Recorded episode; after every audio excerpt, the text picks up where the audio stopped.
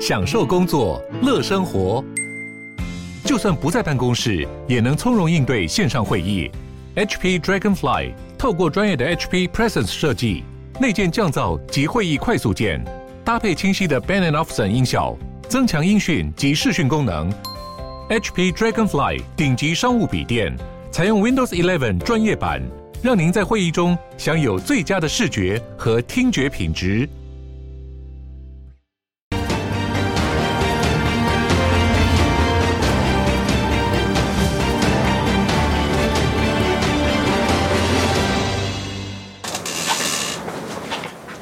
假日，民众党立委蔡壁如回到国会办公室收拾。他因为硕士学位遭撤销，已经辞去立委职务。但第一时间，蔡壁如明明说要等收到德明科大审议书再决定，怎么才十二小时就急转弯？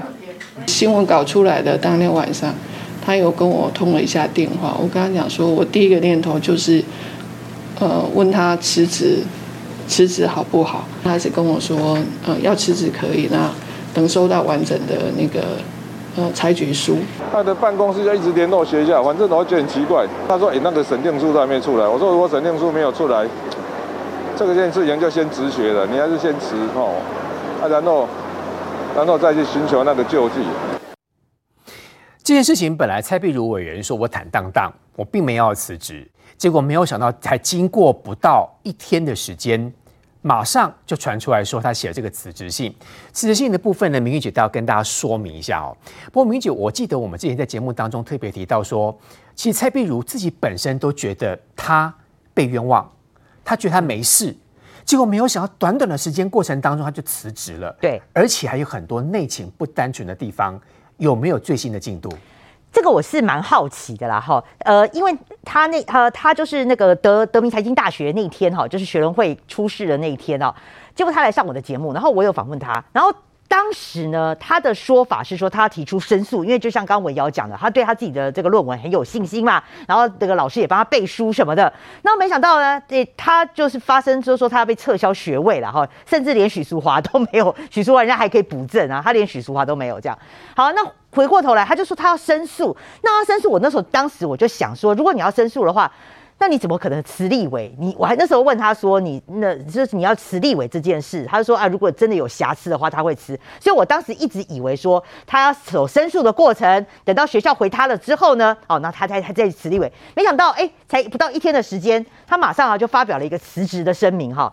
那辞职是说辞职什么公开承担啊，要树立新政治的典范啊哈，而不是因为论文有问题然后我将持续申复这样子。他有不甘心，他有不甘心，对他，他说我的论文。有没有问题？是因为政治的关系，他这样写。哎、欸，他对他后来是对对他第二点的话是说，因为这个风波已经转移了整个政治的选举的焦点嘛，哈，又跟选举搞在一起，还担心是会伤害到台湾民众党哦，哈，哦，不要有子虚乌有的伤害了哈。哦，那最后他就说，哎、欸，这个要回归这个选举的政策啦，跟这个城市的愿景啊，还给人民健康的选举。所以你可以发现，他这个声明啊，其实有蛮浓厚的政治意味。他不甘愿。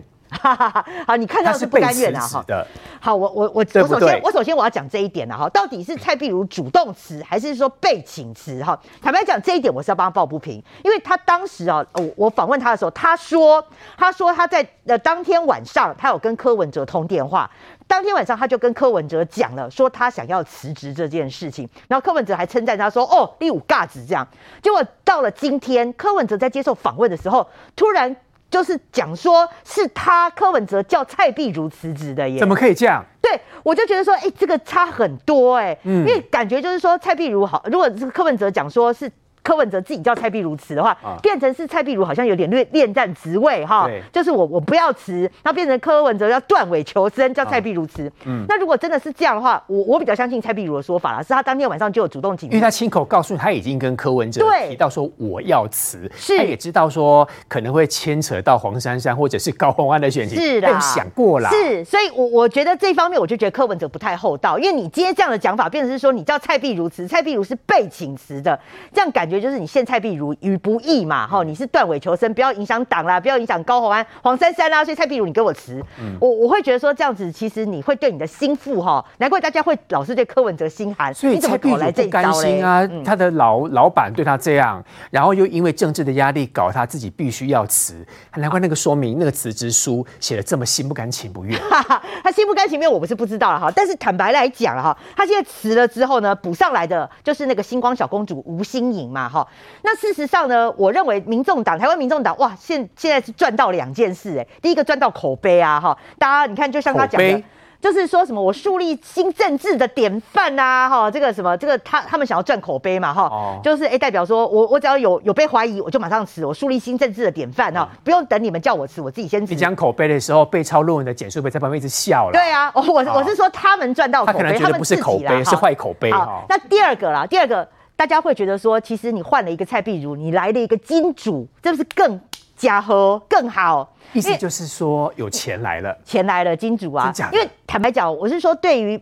柯文哲来讲，蔡壁如有没有当那个立委一点都不重要，因为蔡壁如是不分区立委，即便他辞了，民众党不会少一席的，不会像说要选的、要要选举的这种区域立委，你马上少一席立委要补选，没有不分区立委，就是蔡壁如走了之后，你马上可以递补。所以对于台湾民众党在立法院的席次，一样是是一样是五席，完全一席都不差。所以有没有蔡壁如，他根本就没差。所以我说，第一个他要赚口碑，第二个蔡壁如走了更好，因为来的星光金，星光金。你想想看，现在高虹安要选，高虹安可能有郭台铭支持，也许啦，他资金并没有那么缺。但是你要想看黄珊珊，你知道吗？这现在对黄珊珊也是志在必得。那黄珊珊现在缺经费啊，你现在星光金来了，不是更好，对不对？吴欣颖来会带钱来哦。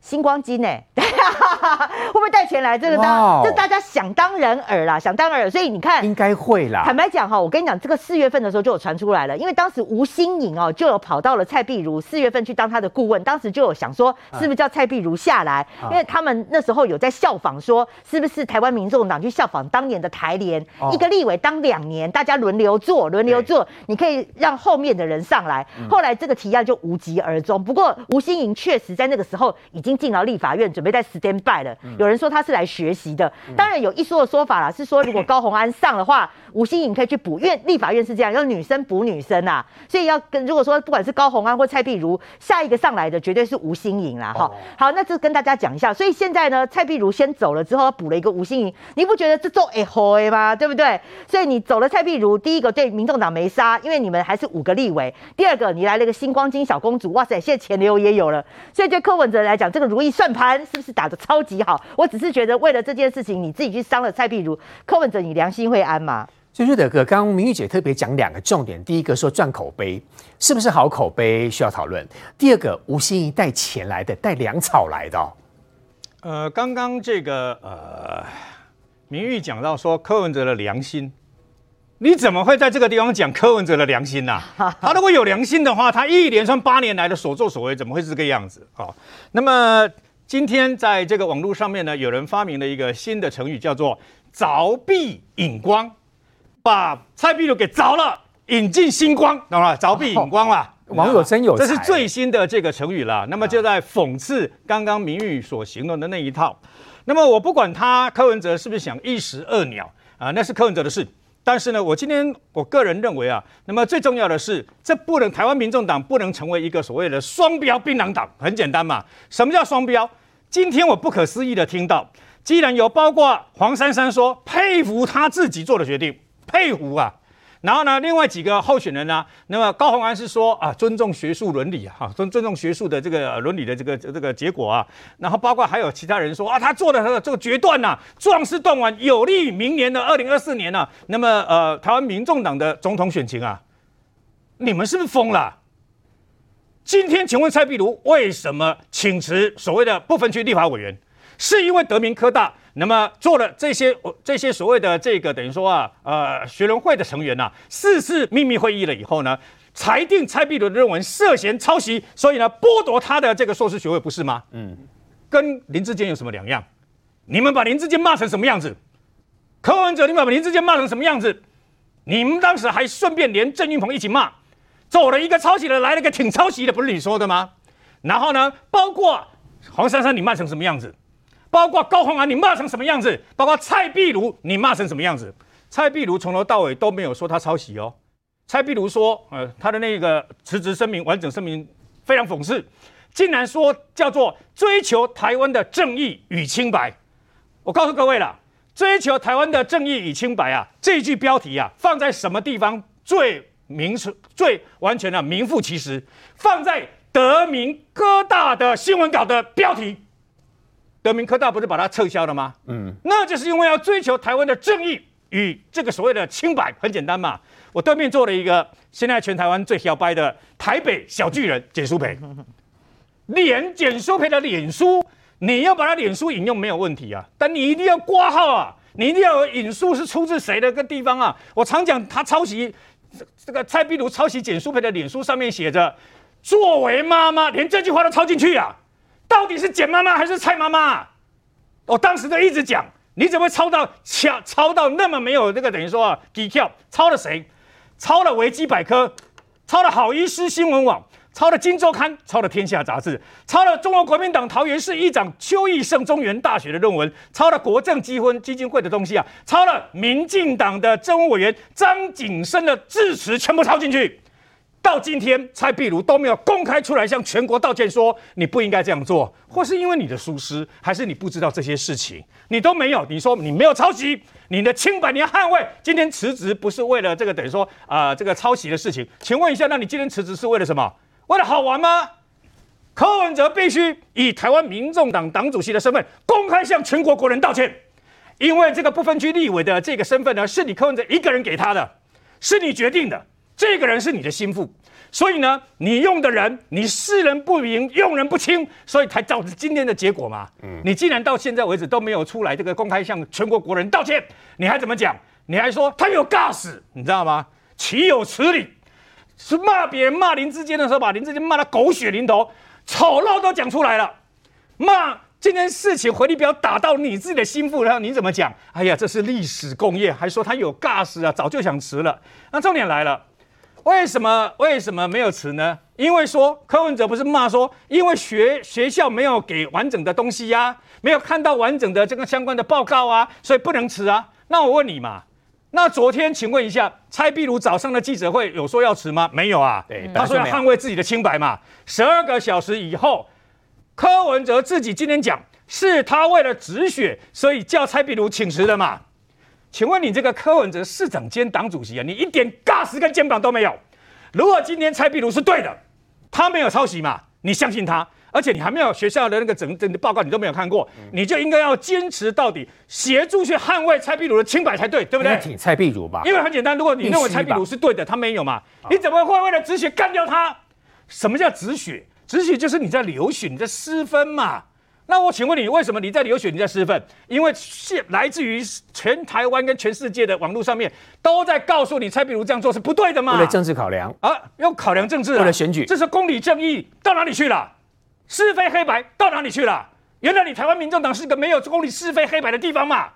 所以你为了说啊，怕怕人家讲，啊，所以我先把它调，事出有因，查无实据，调地为宜。你是这种人吗？原来你也是这种没有肩膀的人嘛，你也是没有是非的人嘛，所以你为了自己的政治利益考量，你怕影响到高虹安，怕影响到黄珊珊的选情，所以先干掉了蔡壁如嘛。蔡壁如人家号称他叫什么政坛血滴子啊，嗯，那因为什么？因为他自己柯文哲以庸政自居嘛，就没想到东这个所谓的那么政坛血滴子带着家伙要出去的时候，他的组织把他给干掉了，被自刎了啊。问题这个这个地在在这个地方嘛，啊，所以今天还有那个脸说有尬死。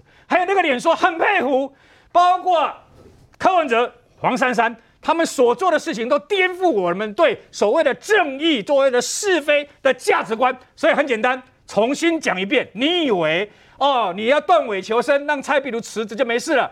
柯文哲出来跟全国的老百姓道歉，然后呢，你包括当时痛骂这个林志坚的高虹安这些人要出来谴责。你们这些人好意思说他是有 gas，他是壮士断腕，敢于面对这个自己的一个行为？错了，他是因为被德明科大查出来抄袭论文、剥夺学位，所以因为这样子犯了社会不能饶恕的事情才辞职的嘛。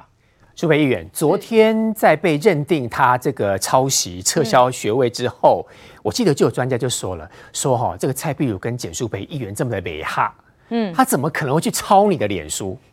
这个专家说不是他自己抄的，他可能找别人来抄，或者是花钱来抄。但事实证明，蔡壁如一直讲说他真的不是他抄的，的确，呃，他他没有抄，因为原因可能是别人抄的。所以到底是谁抄的？哇塞！就是对啊，因为昨天早上蔡碧如在这个接受媒体访问，跟柯文哲去参加这个捷运动工接受媒体访问的时候，讲的话都是一样的。他说啊，他们都相信蔡碧如说他没有抄袭的意图，对不对？然后柯文哲还说他没有抄袭的主观意图，主观没有抄袭的意图。那可可是有抄袭的事实啊，那就不是他抄的。对，那所以是谁写的？他请花钱找别人 抄，不晓得。所以你自己应该要讲清楚、说明白啊！你应该去捍卫你的、捍卫你自己的清白啊！你捍卫你自己的清白，你用选择在。你发声明，早上声明之后的不到十二个小时就辞职，而这个辞职的声明，我真的觉得很傻眼。他第一点说啊，辞职是我公开承担，我要树立新政治典范，不是因为我的论文有问题，我将身负而来捍卫我的清白。请问，那你不是因为你的论文有问题才要身负，不然你是为了什么？不是，就是你的论文被人家认为有问题了，你要针对这个问题去澄清。所以你如果连论问这个论文是不是有问题，你都觉得哎不啊，那你为什么要辞职？这是第一点哦。而且你认为哎，之前林志坚也是辞退选，然后来捍卫自己的清白。你那时候蔡壁如你怎么骂林志坚的？你那时候骂林志坚说辞职就算了，断尾就算了，你应该要道歉啊！蔡英文要道歉啊！民进党全党都应该要道歉啊！那蔡壁如你呢？你对我道歉了吗？你抄了我的脸书文。逐字逐句不差，连逗点符号、连句号都一模一样。你对我道歉了吗？我到现在还没有等到你的道歉呢。第二个部分，他说这一次的风波已经移转了整个选举的焦点，对台湾民众党造成子虚乌有的伤害。请问你的论文抄袭别人的文章是子虚乌有吗？是罪证确凿啊！拿出来一比对，你的论文就是我的脸书文啊，哪有子虚乌有？你在瞎瞎扯什么？第三点，他说各个政党要回归政策辩论跟城市愿景。请问这一次的整个选举，谁在这个用这个乌贼战在打选战？不是就是你们民众党吗？你们黄珊珊到现在还在那边说陈时中什么谋谋财害命，对不对？然后还在一直吵疫苗的事情，还在一直吵疫情的事情。柯文哲还动不动用很专。尖酸刻薄的方法去骂陈时中，叫陈时中去死，这些事情是谁？是谁让选举不能回到城市愿景，回到政策去做辩论的？不是就是你们民众党吗？所以你蔡壁如你自己辞职，然后还要哎，跌哥倒菜都明明弄拎走的代志，个公是把狼走，我真的觉得很夸张了。不过我觉得昨天看到蔡壁如，我也觉得有点心酸。怎么了？大家要知道，蔡壁如是柯文哲的血滴子啊。过去柯文哲要干掉哪一个人的时候，或者是要处理哪一个人的时候，都是派血滴子出动啊，都是由血滴子出发去把那个人除掉，那个人自己鼻子摸着就默默默的就走了。结果这一次啊，蔡壁如自己被柯文哲处理掉。你知道蔡壁如被辞职这一件事情，是柯文哲先接受媒体的访问，放出蔡壁如要辞职，嗯，然后这个媒体。播出了，蔡壁如还打电话去那个媒体的电视台说：“请问那个新闻播了吗？”那媒体说新闻已经播了。他说：“好，那我来写辞职声明，还放到脸书上面呢。”顺序是这样来的。是，所以柯文哲刚刚明玉姐说什么他们忘恩负义啊？我跟你讲，他根本就没有良心，没有心肝呐、啊。蔡壁如为他，你看从台大到现在。你没有，你没有捍卫他也就算了，你怎么辞职辞的这么难看？而且你事后还证明说不是蔡壁如自己有 guts 要辞的啦，是我叫他辞的啦。他不是真的有 guts 啦，是我真的觉得他对民众党有伤，我要切割他，我要保护高鸿安，我要保护黄珊珊，因为高鸿安跟一波赶快狼，无赶快的狼啦。我告诉你，他是这么的无情。难怪你会说蔡壁如，其实你也觉得他有点心酸。当然心酸啊，可是。哎，柯文哲过去怎么样去对付对他有功的人？对对他之前过去有恩情的人，柯文哲是怎么对付的？蔡壁如都看在眼里耶。蔡壁如以前是那个刽子手，是去去执行的那个人，受害者哎。是啊，可是你在执行别人的时候，你没有想到有一天你就是那个人嘛，一的是就扣就扣谁嘛，所以今天就会变成沦落到自己要去承受这一件事情。再来第三点哦，大家都讲说啊，这个这个换换换这个星光金的小公主上哦，我要跟大家报告，其实民众党之前就已经本来在他这个二零二零年选选上有这个不分区的时候，他们那么那时候其实就已经想要比照台联，每一个不分区各当两年，所以蔡壁如的两年任期到什么时候？到二零二二年的二月啊。其实早就应该要换这个星光金的小公主，那为什么没上？为什么没换？呃，因为他恋战呐，他恋战，他不换呐。那因为蔡壁如没发生事情，他对柯文哲又很重要。哦，虽然星光金对柯文哲这个金流上面有帮助，但他也不敢换掉蔡壁如嘛，所以就让他继续。这个蔡壁如继续当嘛，也希望就是说，如果高虹安真的有当选，也可以递补，今年年底再来处理嘛。所以我要讲的就是说，柯文哲是不是现在换上星光金，就会有这个对他的政党有帮助？我告诉大家啦，柯文哲早就跟财团星光金都已经很麻吉了啦，大家可以去看一下我们去年的这个。才这个呃呃疫情的捐款里面哦，新北台北市的疫情捐款里面，星光金也真的捐了非常多的钱呐，啊这这卖谁的面子？就是卖柯文哲的面子啊！所以这个星光金不但这个小公主不但已经进去蔡壁如的办公室做实习，然后也跟。柯文哲跟民众党的关系是非常非常密切的啦。所以，议员，趁你刚刚在跑团，有点小小的迟到一下哈。嗯、我知道你跑很多地方。你刚刚说，其实民众党一直在不断的攻击别人。嗯、我看到今天阿中讲的这句话，我也觉得跟蔡壁如一样有点心酸呢。一公哈，我不是病毒啦，我是率领大家对抗病毒的人。嗯、这几天陈时中真的饱受蓝白各方面的夹击哈。嗯，对啊，一今天其实是呃。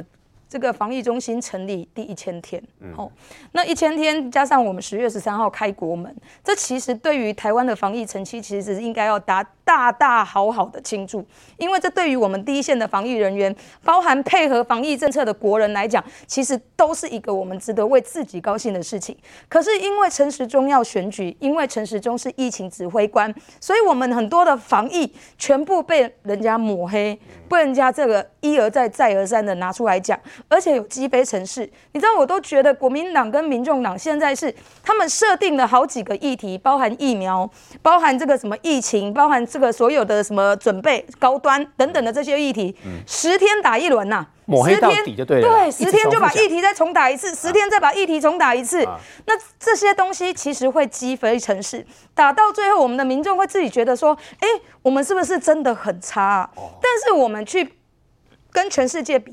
台湾因为疫情而死亡的人数是全世界第四低，OECD 国家第四低，嗯，超额死亡是第三低耶。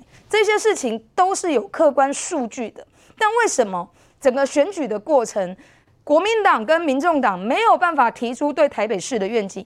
打击陈时中的方式是一而再、再而三的把这些东西拿出来打击陈时中，但我认为这些不止打击陈时中，这是打击我们自己的防疫信心呐、啊！我觉得这非常夸张。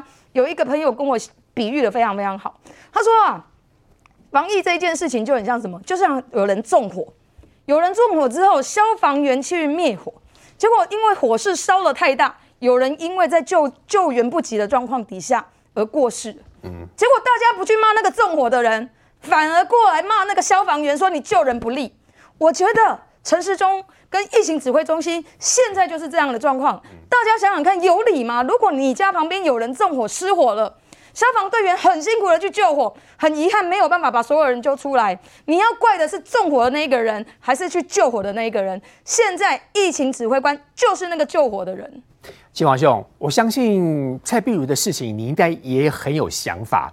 不过阿东的确最近这一阵子哈是蛮心酸的，所以跟大家一样，常常做政治评论的这个人，节目录一录，麦克风拔就跑了嘞。他也听不下去，因为讲太久了，而且其实一直不断漫传之中，对于整个选风来讲，对于整个整体政治来看的话，的确是很不公平。当然，因为你去想一件事情，对台北市市民来讲。难道整个台北市需要的就只有一件事，叫骂陈时中吗？这是台北市市民要的吗？当然不是嘛。所以你要的是在台北市市长的选战的过程里面，知道这三个候选人到底会为台北市带来什么样的愿景跟未来嘛？那个才是重点嘛。可是你会看到，在这过程里面，大家一直打这种我们讲说这种抹黑战跟口水战。你看，光蔡壁如这个事情，其实很多事情都是怎样，都是业力引爆，回打到自身呢。当初怎么骂林志坚的，现在就怎么回到这个蔡壁如自己的身上。你看，像柯文哲。主动砍掉这个蔡壁如，哎，你知道蔡壁如当天其实一开始看得出来，他策略并没有想要辞职啊。他在当天早上九点的时候开了记者会，他讲说是什么？他讲说是德明财经科技大学你们的裁决书、裁定书没有给我，只有发给我一个 email，email 的字数比新闻稿字数还要少，所以很显然他是认为德明财经科技大学有问题嘛。他就觉得是德明财经科技大学的问题嘛。一直到刚刚到我们现在录影前没多久的时间，他又发了一篇脸书说他迟迟没有等到德明财经科技大学裁定书嘛。说没有等到才进，所以你可以看得出来，对于蔡壁如来讲，他现在等于是杠上谁？他就是杠上德明财经科技大学嘛。心嘛。是，然后你再去看看这个之前蔡壁如跟民众党怎么讲的，他们的讲法不就是讲说，哦，这个社会到底是要相信台大，还是要相信林志坚？要相信台大，还是相信民进党吗？他们之前就故意操作成二元化嘛，就讲说，到底你是相信民进党，还是要相信台大嘛？那我请问你，你现在就是把德明财经科技大学拿来跟民众党摆在一起嘛？你不就是这样做吗？所以你再去看一件事情哦，这里面最有趣是在这个。当蔡壁如整整个事情，我们讲说，你明明本体哦，我们要提醒观众朋友，本体还是在于论文抄袭这件事情没有变哦，论文抄袭才是这件事情的本体，不是你现在辞职或说你有 guts，用 guts 两个字就要带过去，不是，是你的论文抄袭本体仍旧没有变，是这件事情，其实一般的民众会觉得，你之前这么高调要林志坚道歉，那你现在自己是不是也应该出来道歉？那个是民众想要听的结果呢？你现在的处理方式，哎。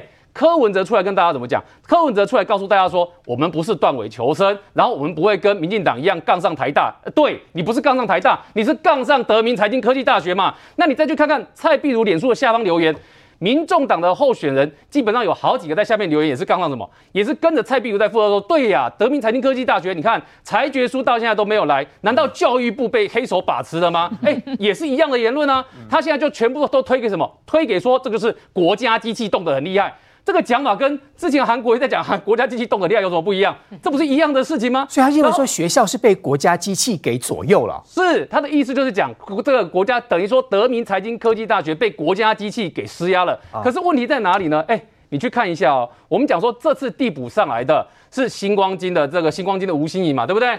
那我们刚刚苏培也有讲到，台北市政府是不是在去年有拿到这个星光金的这个捐款的部分？那你再去看看德明财经科技大学。星光金哦，它有个吴家路基金会啊，它只有在四个学校，包括中山大学在内设立吴家路研究室。这个吴家路是星光金创办人吴火狮很重要的左右手，跟随吴火狮几十年，最高当到星光金的副董事长。这个吴家路研究室其中之一，我们讲四个学校，中山大学是，然后其中之一呢，就是包括德明财经科技大学，它跟星光金的关系也很好哎。所以，请问一下，到底是什么机器动得厉害啊？这个指控根本就没有证据，也不具体嘛，所以这种影射式的讲法，你会发现它就是要流于政治口水，直接打一个政治定性，说你看这就是国家机器要德明财经科技大学去撤销这个蔡壁如的这个论文，但问题是这整大段东西，第一没有证据，第二哎。你们之前在讲林志坚刚上台大的时候，你们现在也刚上台德明财经科技大学啊，所以你们现在是把自己跟德明财经科技科技大学拿来做对决是吗？嗯、所以你会发现蔡壁如讲的话，之前讲的现在像回力镖一样打到自己身上；柯文哲之前讲的话呢，跟现在讲的话，注意哦，是现在讲的话哦，也一样打到自己身上哦。你的党主席说不要犯之前的错误，说不要杠上人家大学，可是看起来你的民众党的很多候选人在下面也一样是杠上德明财经科技大学啊，而且最重要的是，我在提醒大家。这件事的本体还是在哪里？还是在蔡壁如的论文抄袭这个复制贴上的部分。坦白说，我们在节目上讲了好几次哦。那些网友所整理出来的质疑点的部分，你没有一个去回应大家的，然后你直接就讲说这个东西是等于是政治上的打压，等于是说别人这个东西都是在修理你这样。可是问题在哪里呢？你没有跟大家直球对决过这些大家所质疑的内容，诶，你不但没有，而且呢，现在更妙了。什么妙呢？黄珊珊对蔡壁如的行为佩服，然后民众党很多候选人对蔡壁如的行为佩服，啊、然后这个柯文哲说蔡壁如行为有 guts，啊，所以你们现在是认为蔡壁如这个，如果他真的是论文抄袭的话，如果这个德明财经科学大学整个撤销学位程序都是完备的话，所以你们现在是佩服这些行为跟肯定这些行为吗？那我请问一下，这个对于民众党之前，尤其蔡壁如常常在讲一件事情啊，人家要怎么教小孩啊？嗯、那之前讲夸张的时候，柯文哲讲人家这是是阿格里嘛，对不对？那我请问一下，那这整个过程里面，你们这样的行为，请问这个人家要怎么教小孩呢？今天除了有蔡壁如委员被柯文哲辞职之外，还有原来国民党有很多正二代都没有当兵。稍后回来，蔡了这个范老师要告诉大家非常多详细的案例，还有乌俄战争最新的进度是，现在乌克兰几乎把克松几乎要完成拿回来。稍回来。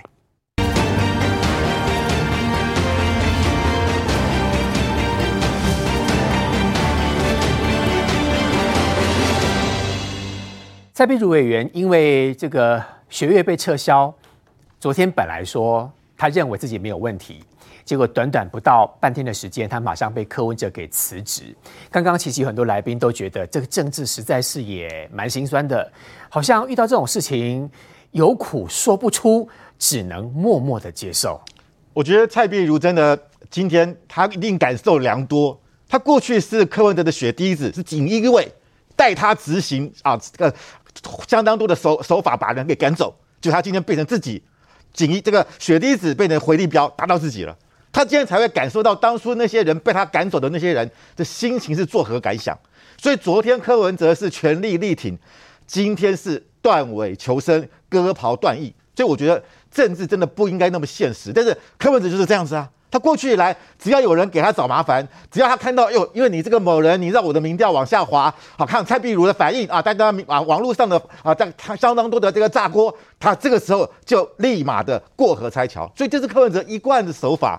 只是蔡壁如今天没有想到，他过去是执行这个手法的人，他今天被迫要接受这个事实，所以我真的觉得啊。他应该很后悔，他当初做了很多的事情，结果今天呢，反而投注在他自己身上。他也没有选择，他也身不由己，他也很痛苦。对，但是我觉得接下来他的不分区是吴欣盈，吴欣盈是星光人寿的副总经理，从小含着金汤匙出生。他的父亲吴东进，吴东进是星光金控的董事长，他的母亲是台湾太子汽车创办人许胜发的女儿，所以他真的是一辈子就是。我我是觉得他真的不需要这个立法委员啊，他也应该也不在乎。但是我柯文哲就这样子明目啊，就把这个啊金融跟政治结合在一起。他说要发展这个所谓的新政治典范，请问这是什么新政治典范？过去来讲白色力量，柯文哲我们是庶民政治，可是你找了一个新光金扣的这样的一个千金来担任不分区立委，会不会让他觉得是民众党变成金权帝国了吗？金融界跟权力合在一起。那我觉得，我觉得今今天这个呃，这个吴小吴吴委员吴言，我看觉得他干脆也可以不要做了嘛，因为你这样做会引人诟病嘛，大家会产生不当的联想嘛，所以我觉得何必如此？但是也看出来，柯文哲在接下来他二零二四年选举，他需要金元，他需要跟金融界有更多的互动，希望跟他们有更多的合作。那这是不是一个起手式呢？所以我真的觉得要慎重其事，否则大家会觉得你的台所谓新政治典范。根本就是假的 啊！蔡壁如啊，这个辞辞掉立委看起来是很洒脱，可是看起来新的啊这个地补人选，我是觉得肯定会引发很多，特别是一些年轻世代的不满，因为这就有一种相对剥夺感嘛。我我们家庭环境可能没有那么好，我们就当不到不分区啊，就就是这样子把政治跟这个金融整合在一起，到底好不好？我觉得是值得商榷。再来就大家看到就是说啊，今天讲到这个陈陈陈时中刚刚提到，我们我们的防疫的疫苗的覆盖率。是全世界第三高，我们目前的抗抗药抗病毒的这个药物的普及率是全世界第二高，所以说我们的防疫是非常成功，我们才能够开国民嘛。可是因为这个啊、国民党或者是这个蒋万安每天到今天还在谈这个啊疫、防疫的问题、疫苗的问题，不断的给陈时中泼脏水，我觉得这让我想起啊，二战的时候德国纳粹的宣传部长叫戈培尔，他说过一句名言。谎言讲一千遍就变成真理，一直抹黑到底的，一直抹黑到底。嗯，对，所以搞得我们自己都觉得我们是防疫很烂，我们自我怀疑啊，甚至自我批评啊，这是完全没有必要的事情。我们今天大家都已经可以出国去旅游了嘛，所以我觉得这个问题如果还在打，我觉得未来来讲会它的它的效益会越来越递减。嗯，再来，我们今天看到了，哎，为什么蒋万安他因为椎间盘突出，他不用当兵，可是呢？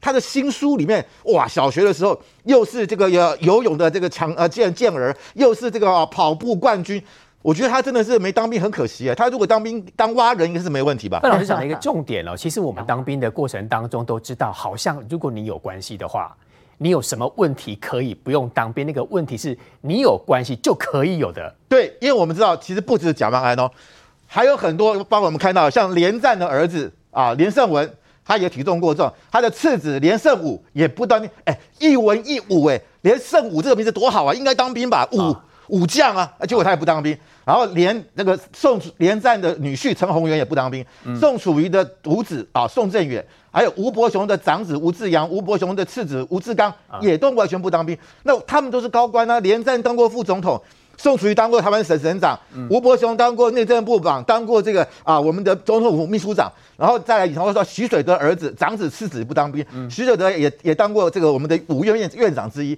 那这些国民党的高官，为什么你们的孩子都不当兵？为什么我们就要当两年兵呢？在那个年代哈，一个小小的原因可以换两年、三年不当兵，大家都说其实很划算呢。而且你看啊，包含像这个蒋友柏、蒋呃蒋友常、蒋友清，他们三个人都是蒋孝勇的儿子。那他们当时为什么不当兵呢？他们的妈妈叫蒋方智怡，因为他在台湾投资一千万，他就以这个侨民的役男身份，他就可以。缓征就是不用征，哦、但是也没有说免役，一直拖到三十六岁就可以不用当兵了。用一千万就可以侨民的身份，一千万，然后三个儿子不用当兵。哎、欸，哦、我说实在的，你这个投资是真的假的，姑且不论。嗯、啊，但是呢，你这样的做法是不是就是一种某种逃避兵役呢？因为你根本不是侨民，这三个人都出生在台湾，他哪有侨民身份呢？哦，自己说，你说蒋经蒋蒋经国的三个儿子蒋孝文、蒋孝武、蒋孝友。他们当初他们是他们是三个是念陆军官校，嗯，陆官后来他们三个是退学。啊，有有的是因为身呃适应不良，有的是身体不好，身体受伤啊，但是他们并没有完全逃避，所以你看啊，蒋中正当时照这三个孙子去念陆军官校，他就认为说，我们蒋家未来要接班的人一定要有当过军人的经验，因为当念军校，我们知道他可以培养你的服从，培养你的领导统御。可是蒋万安呢，他当时。他是不是真的如此？因为他看到他平常哦打篮球哦，又是这个怎么呃斗牛三对三，都是很激烈的运动。然后你说你是椎间盘突出，大家觉得反差太大嘛？而且他的父亲啊蒋孝严也当过这个我们的外交部长啊，当过行政院副院长，还当过总那个我们总统府秘书长，也是高官呢。虽然有人说他当兵的时候是二零零三年，那个时候是民进党在执政，可是不要忘记哦，当时蒋孝严还是立法委员哦。嗯，所以说这个在当然有很多的联想嘛，说哎你们是不是？要他，但是我相信他一定有一个啊，这个呃医院开立的证明，那他是的合法的退伍。可是这个过程当中，又让大家有很多觉得哎奇怪的地方。都那么刚好都是正二代啊，都是正二代，都觉得很奇怪。是国民党的正二代，当时执政的国民党。对，所以我我觉得，因为台湾每个男男生几乎啊都要服兵役嘛，像我是服一年十个月，还有两年呃两个月的成功领，大概是两年。嗯、我每天在数馒头，结果你蒋万安呢？你就用这个啊，放用这说一个某啊这个你的理由啊不当兵，可是我认为啦，这个问题对于他选市长来讲，我觉得影响有限。但是未来如果他要选总统的话，那就很影响很大，因为大家会去检视嘛，是包含你到底是不是蒋家的后代，包含你当初为什么你不当兵，因为他担任总统是三军统帅，就既然如果被人家发现说，哎，你是啊某种程度是呃呃为了用一些理由就不当兵，那他就会觉得你这个统帅位置坐得稳吗？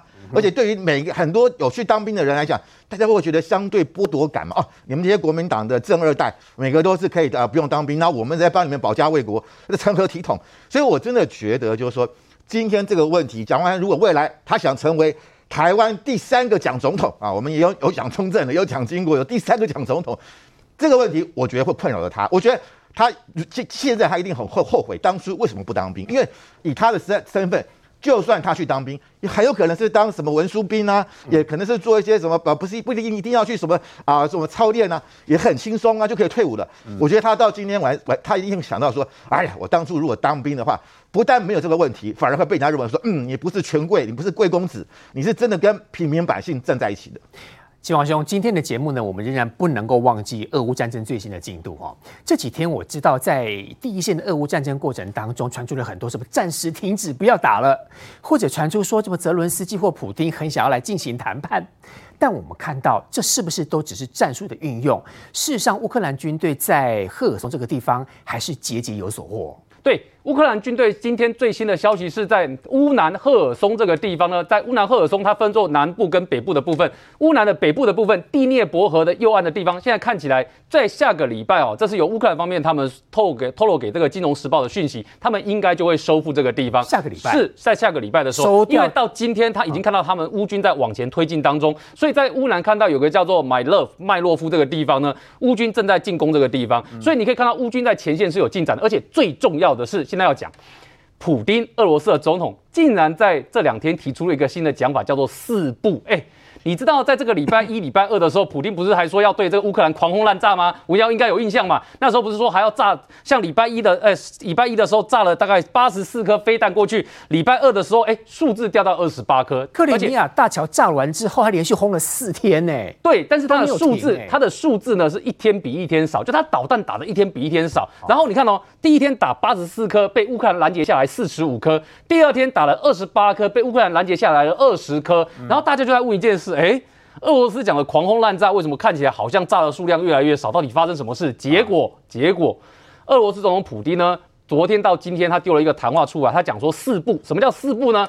俄罗斯总统普京他讲四步，就是第一个步叫做不后悔，意思就是他对乌克兰发起特殊军事行动啊，讲白一点就是你入侵人家了。他说他不后悔这件事情，那你不后悔，我们也知道。但妙了，后面三个步就很妙了。后面三个步是什么呢？第一第第二个步呢，叫做。不毁灭乌克兰，因为大家都知道你现在没有毁灭乌克兰能力嘛。嗯、第三个不是什么呢？他说不再对乌克兰做大规模的轰炸。哦，他不打了、哦欸。你在这个礼拜一二的时候看起来你要对人家狂轰滥炸，结果你的数字变少了之后，大家都觉得很古怪的时候，哎、欸，普京自己丢了一个风向说他不炸了，他不再继续炸了。然后第四个讯息来了，他说，因为我们都知道俄罗斯总统普京不是。大规模的动员国内后备人力吗？他不是动员的要跟我们三十万人吗？结果第四个不是讲什么呢？他说不再继续大规模的动员了。他不打。他讲完的时候呢，一开始大家还想说哦，普丁放软了哦。结果后来仔细看一下事实的部分，哎呀，普丁是迫于现实的状况不得不软。什么叫不得不软？因为今天乌克兰的情报总局公布了俄罗斯的导弹的库存，你知道剩几颗吗？我们刚刚是不是有讲，礼拜一打了八十四颗，礼拜二打了二十八颗，这个礼拜打了一百多颗导弹。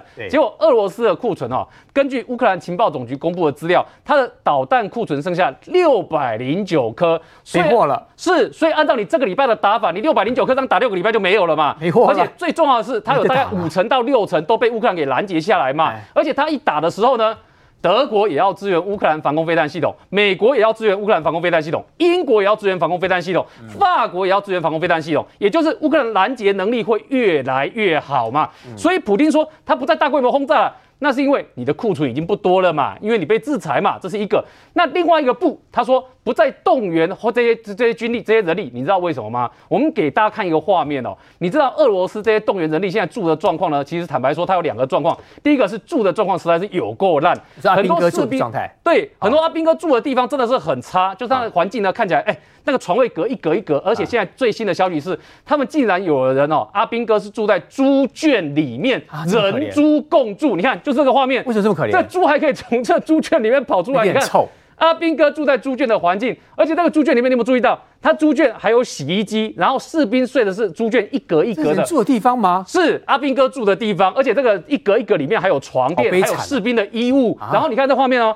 士兵的衣物，然后跟床垫都在里面，跟猪仔们住在一起。对，跟猪住在一起。然后，所以你看，俄罗斯的状况是，他的士兵的状况，坦白说已经很不理想。你都已经士兵跟猪要住在一起了，然后呢，他所动员来的人力又不能得到有效的训练，结果后来发现了，他动员来的有的有心脏病，来军中没有两三天就有心脏病发过世；他有的呢本来就有高血压，甚至有的呢还酒精中毒来了，整天跟人家打架的，甚至在军中制造事故杀死人的。在这个情况之下，普丁怎么继续他的动员啊？所以普丁讲了四个不，表面上看起来是他放软，但事实上是现实迫使普丁不得不放软。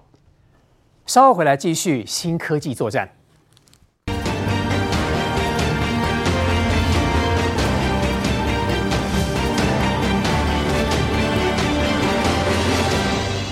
这次的俄乌战争，我们来看到，在乌克兰这边呢，预计下个礼拜就要拿回整个的赫尔松，这个是很明确的一个态势。那普丁呢，这几天也出现了一个我不会再大规模攻击乌克兰，所以在解读来讲，说不定在今年冬天之前，这个战争也许会画一个句点，是这样吗？呃，事实上呢，那么在战场上面，哪一方先要求谈判，那哪一方就是要求和的对象，就很简单嘛。那之前你记不记得战争刚开始的时候，二月二十四号开始，乌克兰想跟俄罗斯谈，呃，对不对？然后俄罗斯高姿态，现在请问是谁想谈？普丁他们想谈啊。克里姆林宫的发言人连续三次说可以坐下来谈，结果泽伦斯基说没空。如果你那个四个把你四个区假公投都公投都百分之九十八说要同意加入你们俄罗斯的这四个区，顿涅茨克、卢甘斯克、赫尔松跟这个相关的这个等于说啊、呃，你你们这四个哈四个扎波罗热这四个州没有还给我俄乌乌克兰的话，不跟你谈嘛。那现在为什么要这样？因为俄罗斯打败仗啊，我也不知道普丁在搞什么鬼。普丁下令。普丁下令，在下个礼拜三十万大军，那征集的三十万大军要到位。下个礼拜，他昨天签了一个，呃，签了一个合约，签了什么什么一个一个那那个合约上面载明明年的这个明年大概六月的时候呢，必须把克里米亚大桥给修复。哦，就是厂商你要给我修复。嗯，我告诉你，克里米亚大桥被炸，把普丁的那个心呐、啊、全部炸碎了，因为他从来没有认，他从来。不认为有人有能力把这个桥给我炸成这个样子。那这个桥到底跟乌克兰有没有关系？废话，当然是乌克兰干的，你知道吗？我因为很简单啊，乌克兰为了要干这件，这我相信绝对是经过深思熟虑、不断的策划。我讲坦白，就特种部队的相关的突袭来讲，它是完全百分之百成功的，说不定还配合其他。虽然牺牲了那个开车的这位先生，你知道吗？为什么？因为他必须要有一个人开着这个货卡车，然后呢，你要知道哦，他们是有检查的，但是没有检查那么严格。然后呢，这辆这个这个卡车载着大概两万两千多公斤。如果按照俄罗斯他们查查出来的相关，他们现在十二个嫌犯里面抓了八个嘛。讽刺的是五个是你俄罗斯人呐、啊。然后紧接而来，你知道这个桥这个卡车载着这些炸药，要刚好经过到上面载着七节那个压缩燃料的这个火车，刚好在上面，我引爆，用我的引爆去引爆上面，就这么刚好。只有这样的威力，哇！连用三枚的飞弹都不足以把它炸成这样。小爆炸变大爆炸。对，用爆炸小爆炸去引爆一个大爆炸，造成它鬼也变成这个样子嘛，变成现在这样子嘛。设计过。那问题来了，他们现在很了不起啊！现在俄罗斯的情报局。把整个来龙去脉说，怎么这个批炸药两万两千多公斤是如何从敖德萨乌克兰敖德萨上港，然后呢陆路走上路了以后，那经过这个呃乔乔治亚啦、哈萨克啦哪里啊，经过突尼西亚啦，进入这个等于说啊在在怎么怎么攻攻击到对了哦，攻击到要经过后来进到我这个俄罗斯，哎，我吓了一大跳。如果他可以来炸克里米亚大桥，他能不能去炸啊莫斯科的克里姆林宫啊？如果同样两万两千多公斤，去炸克里姆林宫，我的天哪！嘿，不可能的任务，不知道第几集呀？你知道吗？今天任务，所以表示你们完全都没有在掌握之中嘛。普京现在想退了啦，讲白了，他最后的最后的底线就是摩利克克里米亚半岛能不能留下来，他是这个样子而已嘛。他最后底线就是摩利加行李啦。如果这